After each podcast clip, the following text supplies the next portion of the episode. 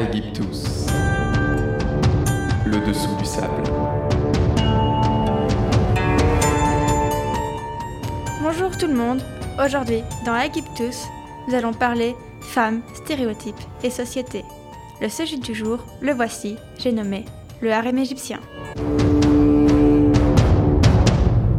Le harem, vaste sujet. Dans l'imaginaire collectif, on voit souvent un endroit où des centaines de femmes offrent leur corps au pharaon, le roi d'Égypte. Eh bien, pas du tout.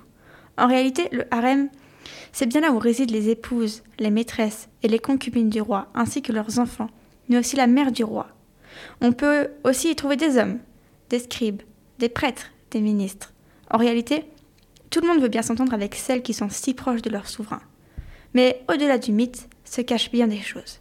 Tout d'abord, les épouses de Pharaon ne couchent pas forcément avec lui. La plupart ne sont que des ornements, à qui le roi dit à peine bonjour et qui font leur vie. Le harem, c'est une sorte de petite société. Elle possède sa propre hiérarchie. Tout en haut, la grande épouse royale. C'est un peu la big boss du harem. Elle est bien souvent celle dont le roi est amoureux. Celle qui donne les meilleurs accords politiques, mais surtout celle qui s'élève en étant la première à donner un enfant à Pharaon. Puis, il y a l'épouse royale. Elle, c'est un peu celle qui fourre son nez partout pour prendre la première place. Elle a souvent plusieurs enfants, mais manque de bol, la plupart sont trop jeunes, fragiles ou stupides pour prétendre piquer le trône à l'héritier. Après, on a une ribambelle d'épouses. Elles, ce sont les épouses diplomatiques, celles que le roi a épousées pour avoir la paix dans son pays. Ensuite viennent les maîtresses. Elles, elles n'ont souvent pas un grand rôle, mais aussi un grand rêve.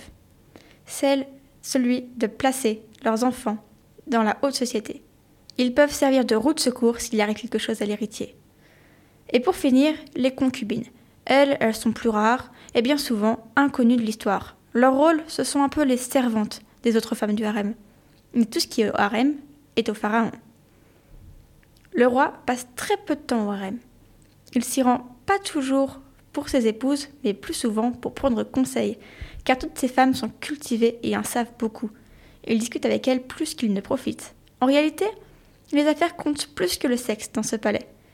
J'ai tout à l'heure parlé d'avoir la paix. Si le pharaon épouse des princesses étrangères, originaires du Hapi, d'Éthiopie ou encore d'Akkad, c'est pour sauver ses frontières. Mais il oublie bien souvent qu'il met le bazar dans son harem. En effet, les complots sont légion. Par exemple, le célèbre Toutankhamon. Il n'est pas arrivé au trône par hasard, mais bien parce qu'il est le fruit d'un complot. Fils d'une maîtresse ou d'une épouse étrangère de la famille de son père, Akhenaton, il n'est pas destiné à régner. Mais retournement de situation. Akhenaton, qui n'a plus toute sa tête, vieux et divorcé, marie sa première fille avec un pauvre scribe qui rêve de devenir prêtre. L'affaire ne marche pas bien. Le petit couple divorce alors que le beau-fils commençait à remettre de l'ordre dans le royaume à la place de Pharaon. Bref, Akhenaton épouse donc cette fille, nouvellement libre, il n'allait pas laisser passer l'occasion. Toujours pas de bol, cette dernière est insupportable. Il s'en débarrasse donc en faisant d'elle une paria aux yeux du peuple. Durant ce temps, la mère de Pharaon, Akhenaton, qui s'appelle Tilly, contacte en secret la mère de celui qui s'appelait encore Toutankhaton.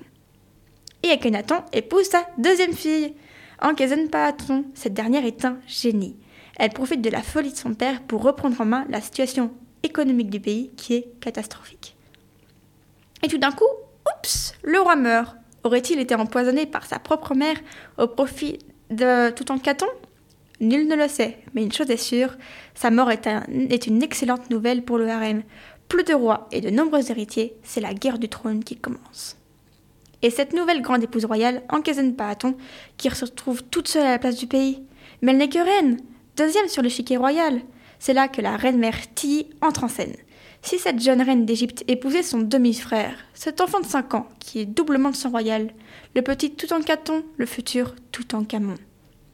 Vous pensez bien que c'est une situation en or et que les complots du harem, il y a plus de 3000 ans, ont mené au plus grand mythe archéologique actuel.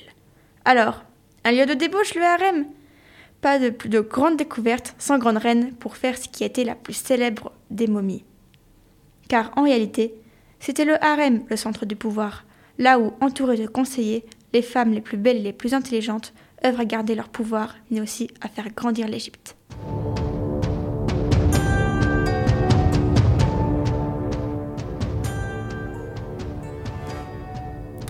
Bien cachés sous le sable se cachent parfois les petits esprits qui font les grandes légendes.